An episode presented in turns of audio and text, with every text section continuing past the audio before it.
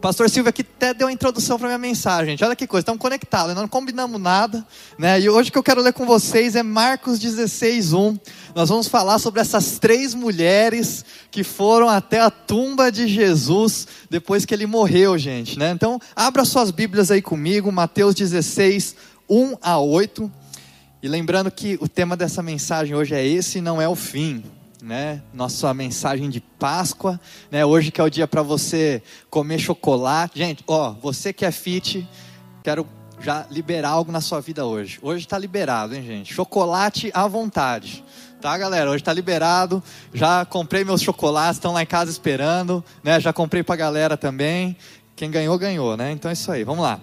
Marcos 16, 1 a 8. Quando terminou o sábado, Maria Madalena, Salomé e Maria, mãe de Tiago, compraram especiarias aromáticas para ungir o corpo de Jesus. No primeiro dia da semana, bem cedo, ao nascer do sol, elas se dirigiram ao sepulcro, perguntando umas outras: Quem removerá para nós a pedra de entrada do sepulcro? Mas quando foram verificar, viram que a pedra, que era muito grande, havia sido removida. Entrando no sepulcro, viram um jovem vestido de roupas brancas assentado à direita e ficaram amedrontadas. Não tenham medo, disse ele. Vocês estão procurando Jesus, o Nazareno, que foi crucificado. Ele ressuscitou, não está aqui. Vejam o lugar onde o haviam posto. Vão e digam aos discípulos dele e a Pedro: Ele está indo adiante de vocês para a Galiléia. Lá vocês o verão, como ele lhes disse. Tremendo e assustadas, as mulheres saíram e fugiram do sepulcro, e não disseram nada a ninguém, porque estavam amedrontadas. E nessa nota, nesse versículo, termina o livro de Marcos. É, é, eu estava pensando, né? Ontem, é, a Bianca está aqui, minha namorada. E, gente, a maior dificuldade que a gente tem no nosso relacionamento, sabe qual que é? Escolher um filme para assistir. Gente, como é difícil a gente conseguir decidir para assistir um filme, né? Porque ela gosta do tipo de filme, né? Onde é, os dois terminam juntos no final e numa praia, né? De preferência. Né? Eu já gosto do tipo de filme onde quase todo mundo morre no final. então é muito difícil. A gente tem dificuldade de assistir, de decidir qual filme a gente vai assistir. Porque o filme que eu gosto ela acha chato e o filme que ela gosta ela fala assim: não, mas você só gosta de filme onde tá tiro e todo mundo morre e tal. E eu falo: ah, mas você gosta do filme que não acontece nada, é parado o filme inteiro, dá sono. Na maioria dos filmes que ela, ela escolhe, eu durmo, gente.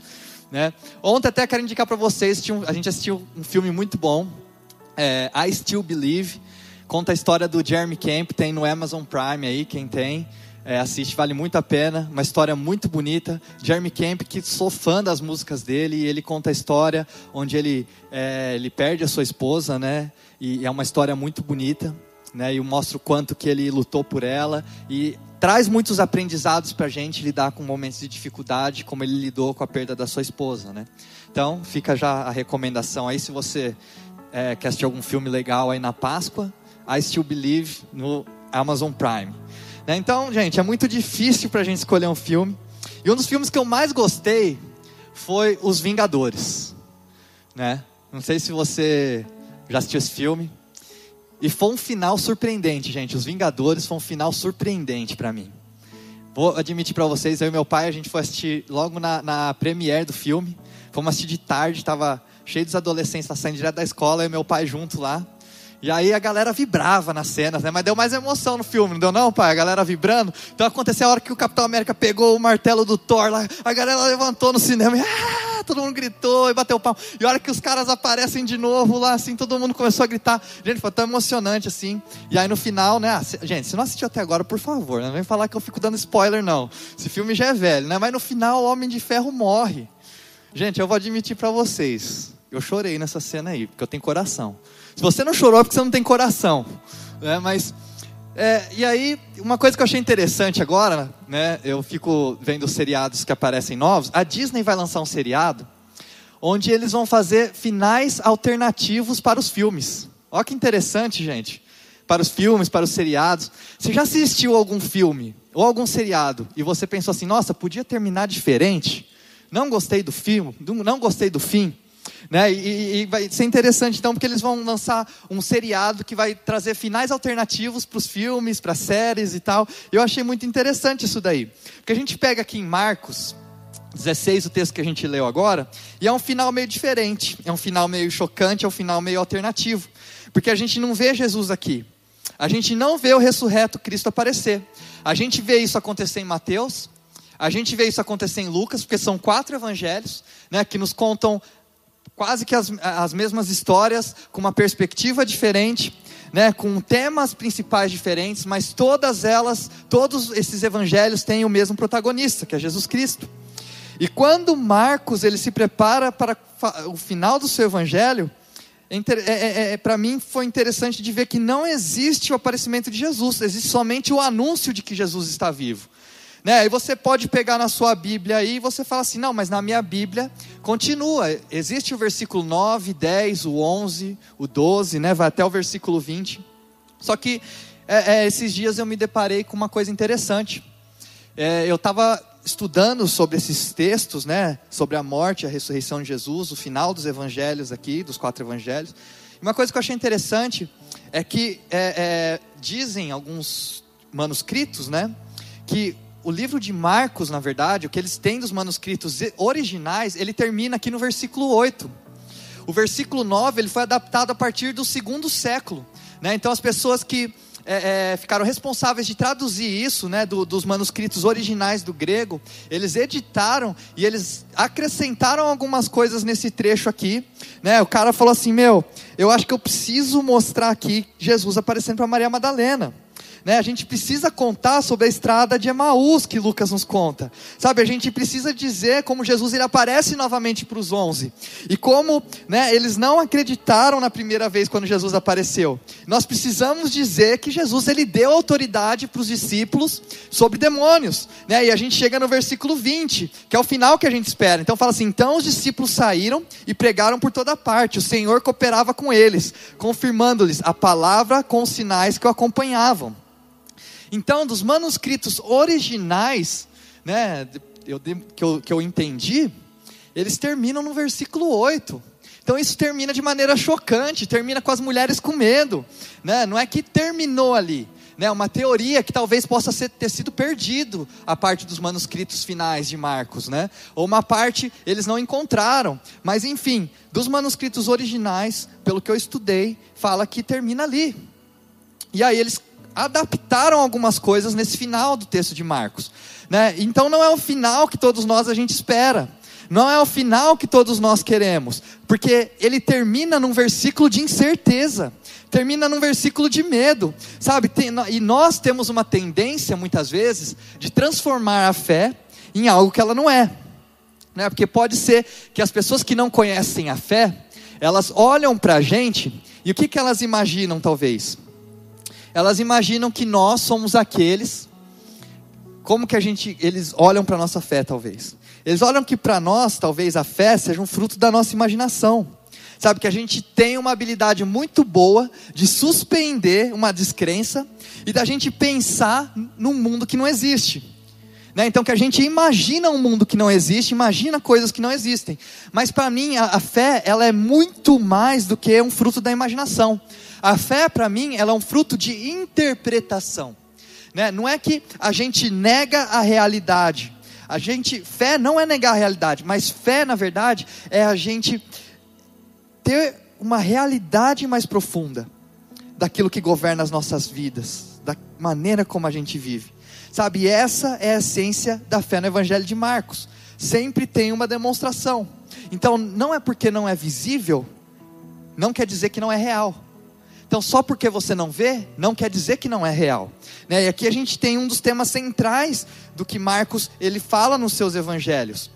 E é poderoso, sabe? É profundo. Sabe que a maior demonstração que a gente tem do poder de Jesus, sabe qual que foi? Sabe qual que foi a maior demonstração do poder de Jesus? Do poder de Deus, desculpa. É que Jesus não estava lá. Olha só que coisa. Né? Então, né, a maior demonstração do poder de Deus foi a sua ausência no lugar onde as mulheres foram procurar por ele. Sabe, muitas vezes a nossa fé, ela pode nos levar a um lugar de frustração.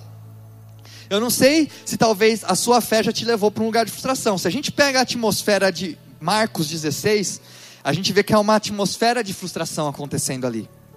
Especialmente para essas mulheres, Maria Madalena, Maria e Salomé.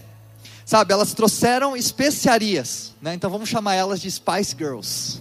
Gostou, Alex? elas trouxeram as especiarias, então são as Spice Girls, né? E eu não sei se você se lembra, no jardim do sepulcro, né, quando Jesus ele foi ser preso, né, os soldados vieram para pegar Jesus, Pedro era o machão, né? Pedro era o cara corajoso. Pedro ele tinha uma espada na mão. E Pedro, ele pega a sua espada, ele balança a sua espada e ele grita que ninguém vai pegar Jesus e tal, que vai ter que passar por cima dele, ninguém vem nele, para chegar nele tem que passar por cima de mim, né? Assim aquela frase lá, Alex. Se para chegar nele tem que passar por cima de mim. Né? E Pedro é um machão com a espada na mão e tal, ele vai, corta a orelha do soldado, ele grita. Pedro é o cara barulhento. Pedro é o cara que faz barulho. Né? E aí, naquele momento ainda ele tinha um certo controle da situação. Então, naquele momento, foi fácil para Pedro ser o cara barulhento e corajoso. Mas uma coisa que me admirou nessas três mulheres é que essas três mulheres, elas tiveram uma força, digamos assim, uma força tímida. Não é o mesmo tipo de força que Pedro tinha, aquela força que faz barulho, que grita e tal, mas era uma força tímida. Elas conseguiram ter uma força de lidar com seu desapontamento. Né, elas conseguiram passar por cima do seu desapontamento, por cima da sua frustração, e elas tiveram coragem de ir até tu, o túmulo de Jesus, onde Jesus estava, digamos assim, morto, né, onde o corpo de Jesus estava, para elas poderem cuidar do corpo de Jesus, mesmo depois deles terem morrido. Então era uma força que elas tiveram de em direção ao sonho delas, mesmo que elas tenham entendido que aquele sonho tenha morrido de alguma maneira. Então essas mulheres elas tiveram uma força que era uma força interior escondida, né? Não era o mesmo tipo de força que Pedro teve. Só que se a gente nota no texto, né? As três mulheres estão indo lá. Quem que está faltando no texto? Pedro. Pedro não está indo com essas mulheres lá cuidar do corpo de Jesus. Sabe, Pedro talvez ele estava enfrentando um momento de maior escuridão interior da sua vida. Pedro ele estava enfrentando um momento de maior medo, desapontamento que ele já passou, e talvez ele estava com medo de ir até esse lugar. Sabe onde está Pedro balançando a sua espada? E onde está Pedro, sabe, gritando nesse momento onde Jesus já morreu? Pedro não está lá, a gente não vê Pedro aqui no texto, a gente ouve sobre as três mulheres indo lá. Sabe, e será que você já percebeu que talvez muitas vezes as pessoas que fazem mais barulhos não são sempre as mais leais? Será que já reparou nisso? Eu lembro uma vez, sou corintiano, tá, gente? Corintiano roxo, né? É, uma vez estava sem nada para fazer, e aí teve um jogo lá perto de casa, do São Paulo, lá na Arena Barueri. Moro lá em Barueri. Aí eu decidi no jogo. Só que aí, como eu fui de última hora, o que, que eu fiz? Eu comprei ingresso de cambista, lá na frente do estádio. Fui lá na frente do estádio e tal, comprei ingresso na hora. Se você nunca fez isso, te aconselho a não fazer também. Enfim, eu cheguei lá, gente, fui parar no meio da torcida organizada de São Paulo. eu, corintiano, no meio da torcida organizada do São Paulo. Imagina só, gente. E aí os caras ficavam lá, né? Querendo que você gritava e tal. Eram os caras mais barulhentos no começo do jogo. Naquele jogo, São Paulo perdeu. Sabe quem foi os primeiros a ir embora? Antes de terminar o apito? Foi a torcida. Os caras saíram antes do jogo terminar. Tamanha a frustração que eles estavam. Né? E gente que nem estava gritando ficou até o final do jogo para assistir. Né? Você já reparou que talvez muitas vezes, né, aqueles que são mais barulhentos, às vezes não são os mais leais? Será que já reparou isso na sua vida também? Sabe, a minha pergunta é: onde está Pedro aqui? Sabe, onde estão tá os homens que deveriam ajudar essas mulheres a irem até lá? Elas saíram, a palavra fala, bem de manhã, isso quer dizer de madrugada, né? Talvez seria até perigoso. E aí, cadê esses homens para ajudar elas a empurrar a pedra, a mover a pedra? Sabe, Marco 16, 3 fala assim: que elas estavam andando, né, o texto que a gente leu, e elas perguntam umas outras: quem removerá para nós a pedra da entrada do sepulcro? Sabe, então, elas estavam caminhando em direção lá, e aí elas lembram que tem uma pedra lá no caminho. Elas falam: quem que vai pegar essa pedra para a gente? Eu acho que até essa pergunta ela entra aqui em Marcos porque é uma indicação de que os homens deveriam estar lá junto com elas. Para mim é uma acusação a Pedro, é uma acusação aos outros onze discípulos. Não são doze mais porque Judas ele já estava morto, sabe? Era uma acusação para Pedro, sabe? Pedro que em 50 dias seria o cara que estaria pregando no dia de Pentecostes, sabe? Pedro ele está tão desapontado que ele não consegue nem aparecer nesse momento. E eu entendo que muitas vezes quanto maior é a nossa fé, também maior é o nosso, mais profundo é o nosso desapontamento. Quando você realmente acredita em algo e aquilo não acontece, sabe? Ou aquilo não acontece acontece como você achou que aconteceria, ou da maneira como seria, aquilo lá te desaponta muito mais. Sabe, você já colocou sua esperança muito grande em algo? Você já colocou esperança muito grande em algo? Talvez em um dinheiro que você ia receber, ou talvez em uma pessoa. E parece que quanto mais fé, quanto mais expectativa você coloca em cima de algo, e se não dá certo, parece que maior e mais profundo é o seu desapontamento, não é verdade? E por isso que eu acredito que muitos de nós, na nossa vida, a gente cria um mecanismo de defesa. E a gente acaba decidindo, sabe, não esperar mais nada da nossa vida. Sabe por quê? Porque é um mecanismo de defesa que você tem contra o seu desapontamento. Porque para você se arriscar, você precisa ser vulnerável. Sabe, a esperança, ela é muito vulnerável. A fé, ela é muito frágil. Porque a fé, ela te coloca em um lugar onde você realmente está esperando por algo, onde você realmente tem expectativa por algo. Sabe, enquanto Pedro, ele estava lá, talvez agora nesse momento, a sombra da cruz de Jesus, sabe, talvez passou na mente dele, nesse momento agora, onde essas mulheres estavam caminhando para cuidar do corpo de Jesus, Pedro estava sofrendo a sombra da, da, da, da cruz, e nesse momento, nesse momento, talvez entrou na mente do Pedro: talvez esse foi o fim. Talvez realmente Jesus morreu e talvez esse foi o fim.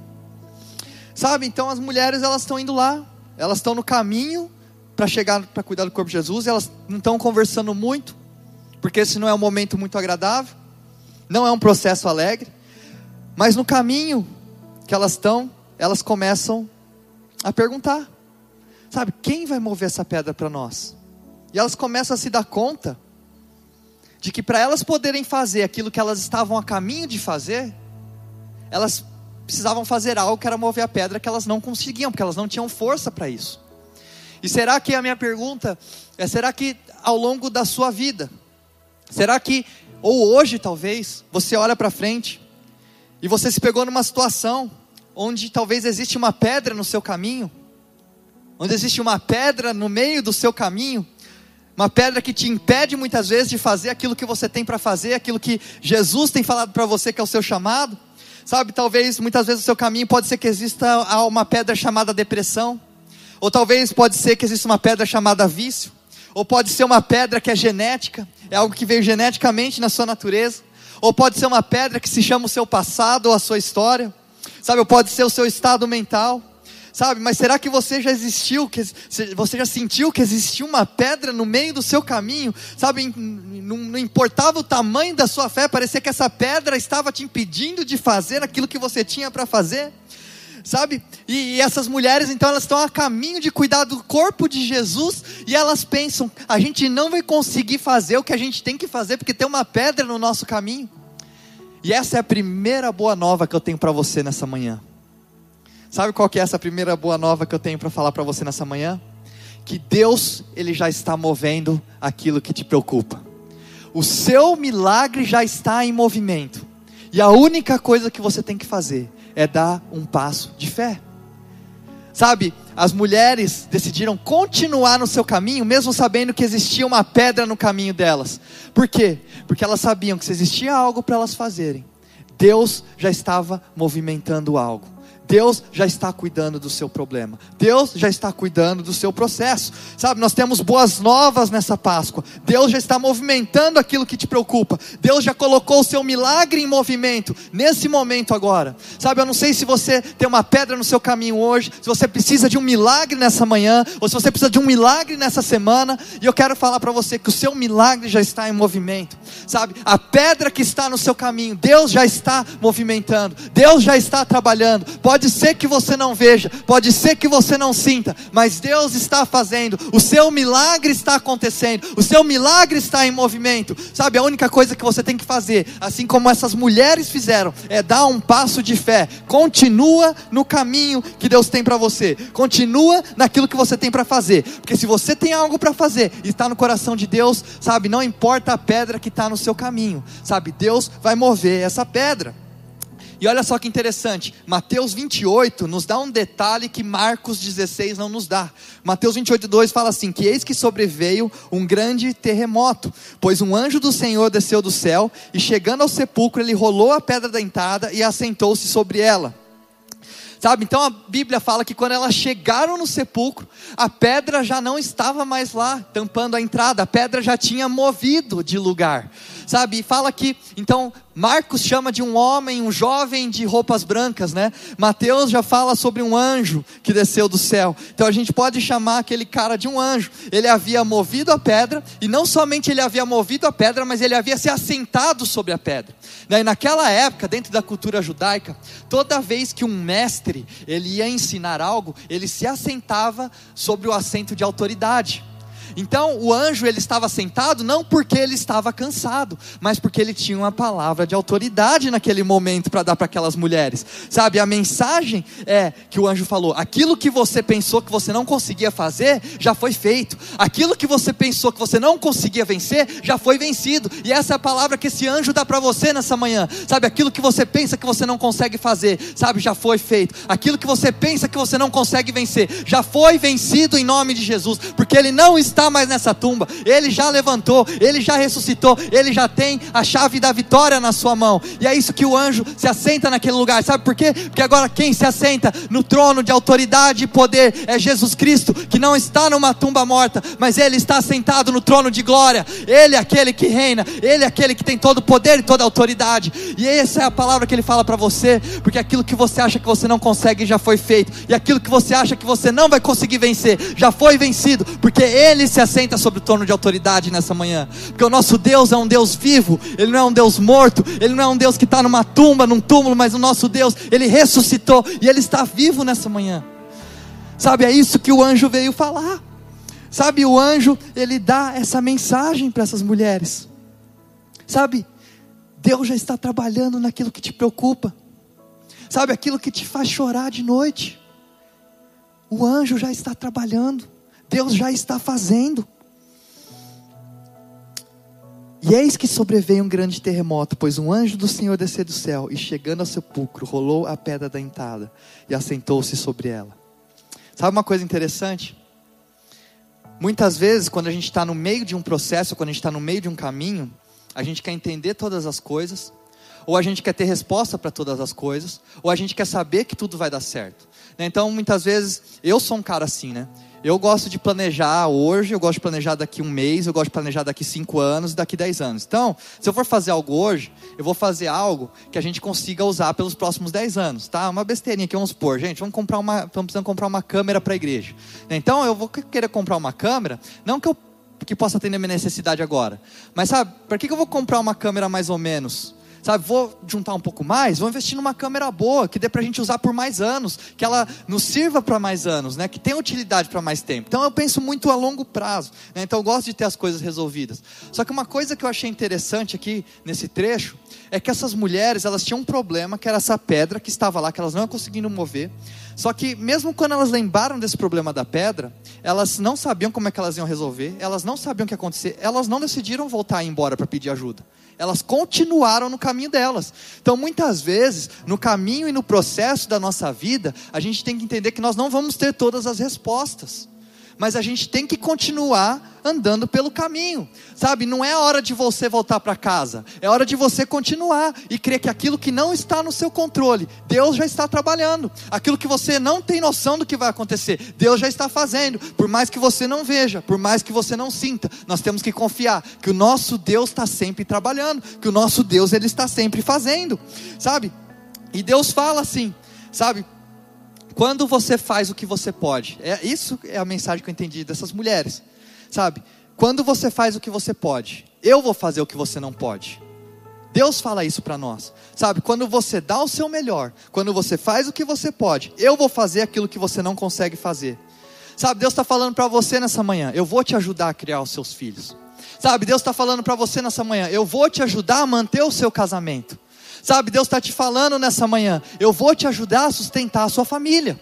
Deus está falando para você nessa manhã: eu vou te ajudar a construir essa empresa. Deus está falando para você nessa manhã: eu vou te ajudar a passar por esse momento de dificuldade. Deus está falando para você nessa manhã que aquilo que você não consegue fazer, Ele vai fazer por você se você continuar no caminho que Ele tem para você. Assim como essas mulheres não olharam para trás, elas decidiram continuar. Então, para mim, não pode terminar em frustração. Sabe, não pode terminar em frustração e não pode terminar em falha, não pode terminar assim. Sabe, quando a gente conhece o diretor do filme, a gente tem uma ideia de como o filme vai terminar, não é verdade? Sabe, quando Jesus ele sentou com Pedro, antes dele ser crucificado, ele falou: Pedro, você vai me negar. Você vai me negar não uma, não duas, mas você vai me negar três vezes. E aí, dito e feito, antes que o galo cante, Pedro negou Jesus várias vezes. Mas Jesus fala assim: Eu tenho um trabalho para você fazer ainda. Do outro lado da sua falha, eu não desisti de você ainda. Você me negou, mas eu não desisti de você ainda, né? Porque como a gente leu em Marcos, fala assim: fala para os discípulos e fala para Pedro que eu quero encontrar eles no Mar da Galileia. Né? E o Mar da Galileia não é só um lugar geográfico, na região da Galileia não é somente um lugar geográfico né, mas é uma afirmação da missão, porque a Galiléia foi o lugar onde Jesus executou a maior parte do seu ministério, a maior parte dos milagres. Foi o lugar onde Jesus ele chamou a Pedro. Foi o lugar onde Jesus, onde Pedro levou Jesus ao redor para Jesus pregar, para Jesus curar. Então, quando o anjo fala, ó, é, avisa os discípulos e avisa Pedro que Jesus quer encontrar eles na região da Galiléia. Era uma afirmação da missão deles. Né? Então Jesus está falando assim para Pedro: Pedro, Independente do que você fez, não termina numa falha. Não termina numa falha. Eu tenho mais para fazer através de você. Porque não termina numa tumba. Existe mais do que eu quero fazer. Sabe, isso somente já são boas novas. Porque Deus não terminou a obra que Ele tem para fazer na sua vida ainda. Sabe, a boa notícia é que o maior testemunho da obra que Deus tem para fazer em você hoje é porque você ainda está respirando. Porque se o diabo pudesse, ele já tinha te matado. Então você estar vivo é a maior prova de que Deus ainda não terminou o que ele tem para fazer na sua vida. Não é o fim ainda. Não é o fim. Assim como não foi o fim, independente da falha que Pedro teve. E olha só que interessante, né? Quando o anjo fala que ele está chamando os discípulos para irem para Galiléia, encontrar com ele, ele fala, ó, avisa os discípulos, e o único nome que ele cita é qual? Pedro. Ele fala aqui ó, no versículo 7 de Marcos 16: Vão e digam aos discípulos dele e a Pedro: Ele está indo adiante de vocês para a Galiléia, lá vocês o verão, como ele lhe disse. Sabe, aquele que mais desapontou Jesus, aquele que foi desleal com Jesus, aquele que, digamos assim, traiu Jesus, foi o único qual ele chamou pelo nome em redenção. Sabe, isso me dá esperança, que Jesus ele pode me chamar pelo nome também. Isso me dá esperança. Sabe, eu vou de volta para Galiléia, porque eu acredito que essa história ela não termina numa tumba vazia. Sabe, não pode terminar assim. Sabe, ele fala, vai dizer para Pedro para ele praticar. Praticar o quê? Praticar a pregação dele, porque daqui 50 dias ele vai estar tá pregando no dia de Pentecoste, quando o Espírito vai descer. Sabe?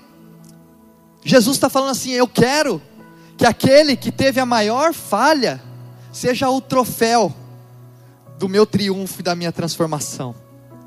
Sabe, talvez existem muitas pessoas hoje que vivem na tumba da sua própria falha sabe, não consegue entender que a ressurreição é uma expectativa, onde você pode parar de enxergar a vida através da lente das suas falhas, mas você pode começar a enxergar a vida através da lente da graça do Espírito Santo. Aquele que te dá graça todos os dias. Sabe, ele já pagou o preço por todas as nossas falhas.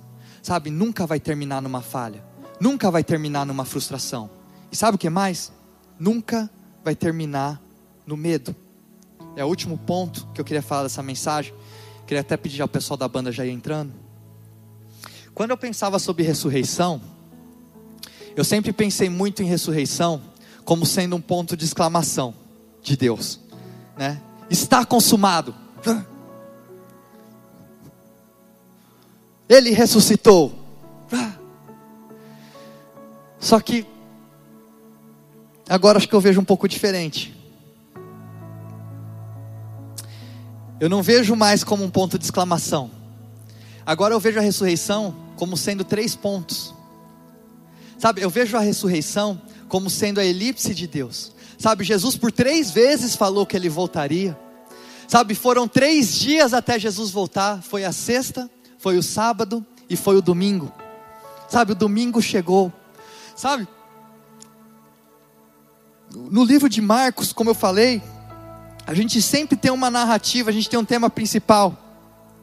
E para mim, uma das coisas que eu, eu encontrei no livro de Marcos é que toda vez que Marcos aborda o tema de medo, existe algo a mais acontecendo. Sabe, talvez então, o versículo 9 de Marcos, como a gente falou, talvez ele foi perdido em algum lugar. Ou talvez, para mim, o versículo 9 de Marcos, ele dependa de nós. Sabe, porque ali não é um ponto de exclamação, mas são três pontinhos. É uma continuação, porque a ressurreição não foi o fim, mas ele é o começo. O medo, ele nunca vai ser o fim, ele vai ser o começo, e ao longo da narrativa do livro de Marcos a gente pode ver isso. A gente vê a história no livro de Marcos, dando um exemplo aqui para vocês, sabe?